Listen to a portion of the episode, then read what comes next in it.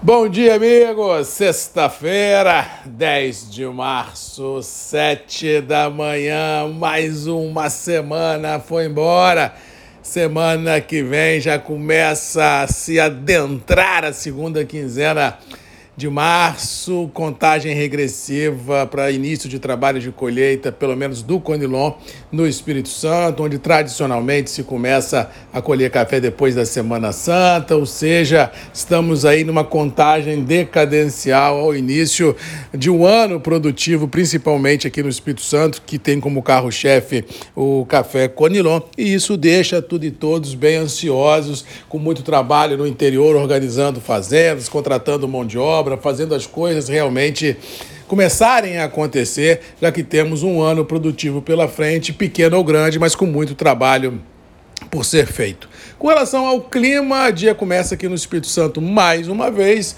Sol, calor, sem previsão de chuva, vento ou nenhum sinistro climático nas regiões produtoras de café conilon. Ao que parece, esse cenário climático ainda perdura alguns dias, só no decorrer da segunda quinzena de março que a gente pode vir a ter aí uma mudança neste cenário, com chuvas chegando à região, já que as mesmas estão estacionadas ainda ao norte da região sul e ao sul da região sudeste, ou seja, entre Santa Catarina e sul de Minas, entrando sentido centro-oeste, existe uma massa de ar ali parada, estacionada, jogando bastante água nessa região e com detalhe em alguns momentos, em alguns municípios, em algumas cidades, passando da conta e trazendo traumas a campo e à cidade, porque a cidade não comporta, às vezes, o volume de chuva que cai, e no campo, excesso de umidade também complica.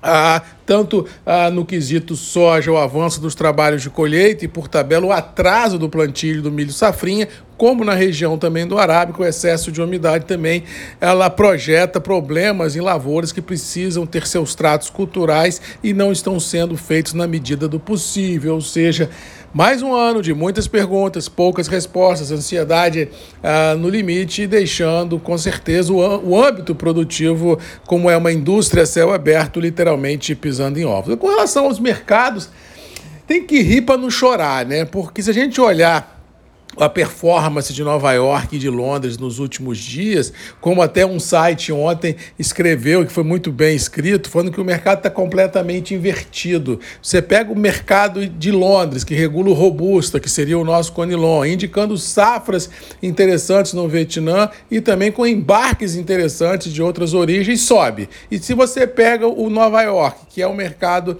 que regula o Arábica, com embarques a menores de Brasil, problemas complicados na América Central de clima, de mão de obra, de uma série de coisas, o mercado cai.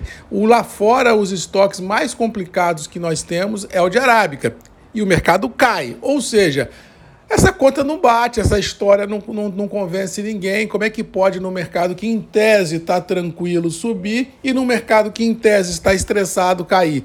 Rapaz, alguém está querendo tampar o sol com a peneira, alguém está querendo vender um peixe que não vai entregar, alguém está querendo contar uma história que nem, nem, nem ele mesmo acredita. Mas como a gente, nesse mercado, nós somos meros espectadores da Bolsa de Nova York, tem que esperar, tem que observar, sentar no sofá, pegar a pipoca e ficar olhando realmente o desenrolar deste triste e melancólico novela mexicana que está sendo presenciada na Bolsa Internacional, que eu venho falando já aqui há alguns meses, que não reflete fidedignamente a realidade ah, de países de origem que enfrentam problemas climáticos, que enfrentam problemas de elevação de custos, que enfrentam problemas de mão de obra, que enfrentam problemas de logística, e isso às vezes não encontra eco, ou a pessoa lá fora não quer acreditar, ou não pode acreditar porque o tamanho tamanho do prejuízo é muito grande. Aí ficam realmente trocando figurinha na expectativa, na esperança de haver um efeito manada de origens produtoras desovando o café a qualquer preço. Ou seja, é um jogo complicado, é um jogo que quem é, vai ter que pagar para ver quem vai ganhar essa aposta, e o jeito é ficar olhando, administrando o dia a dia das operações, ofertando o café apenas no que é necessário para poder é, cumprir compromissos ah, imediatíssimos e ver para onde vai o mercado. Eu continuo de opinião que a safra brasileira não é tão grande como muitos muitos estão esperando.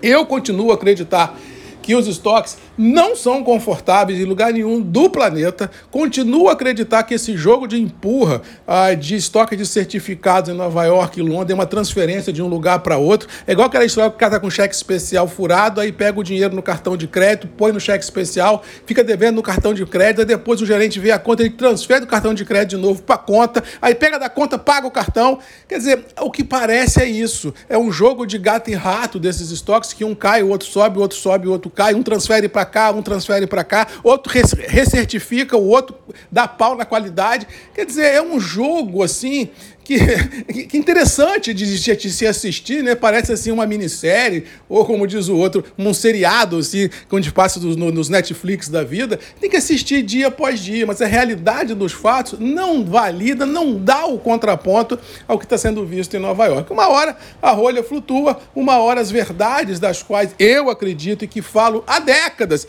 vêm à tona e bem ou mal a gente vai ver para onde vai esse mercado. O que eu posso dizer no curto espaço de tempo. E para hoje é que as oscilações em Nova York não refletem a realidade de origens produtoras, que os preços internos do café, ao que parece, encontraram um piso nesses níveis, com detalhe. Ontem, especificamente no Conilon, até comentei com um corretor amigo, falei, olha, que interessante, várias empresas multinacionais entraram no mercado querendo cotar preço de Conilon. Ou seja, o mercado já indica uma certa um certo alinhamento entre o mercado interno com Londres, indicando que porventura pode dar exportação. Ou seja, este é um indicativo, como eu disse ontem a um corretor amigo, que o mercado encontrou um fundo do poço, principalmente no Conilon. E se nós tivermos a manutenção do dólar entre 5,10 e 5,20, se nós tivermos Londres orbitando aí entre 2.100 e 2.200 dólares por tonelada, e nós tivermos um Conilon no que está por aí, o mercado encontrou um piso, o mercado mercado encontrou realmente uma razão para buscar sustentação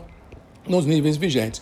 Vamos ver que bicho que vai dar nessa roleta que se transformou a Bolsa de Nova York. Para quem gosta de julgar, como diz o outro, é, é, um, é um cenário perfeito. Para quem não gosta, é sentar no sofá, pegar um, um de pipoca um, e, como diz o outro, e acompanhar esse desenrolar dessa minissérie que não liga nada a lugar nenhum, que é a Bolsa de Nova York, para a gente ver para onde vai os preços do café, tanto no nível interno quanto a nível internacional. Do mais, um abraço, fiquem com Deus. Temos um encontro marcado todo dia, sete da manhã, eu e você. Grupos e redes MM, ponto de encontro de todos nós. Beijo, um abraço e até amanhã. Tchau!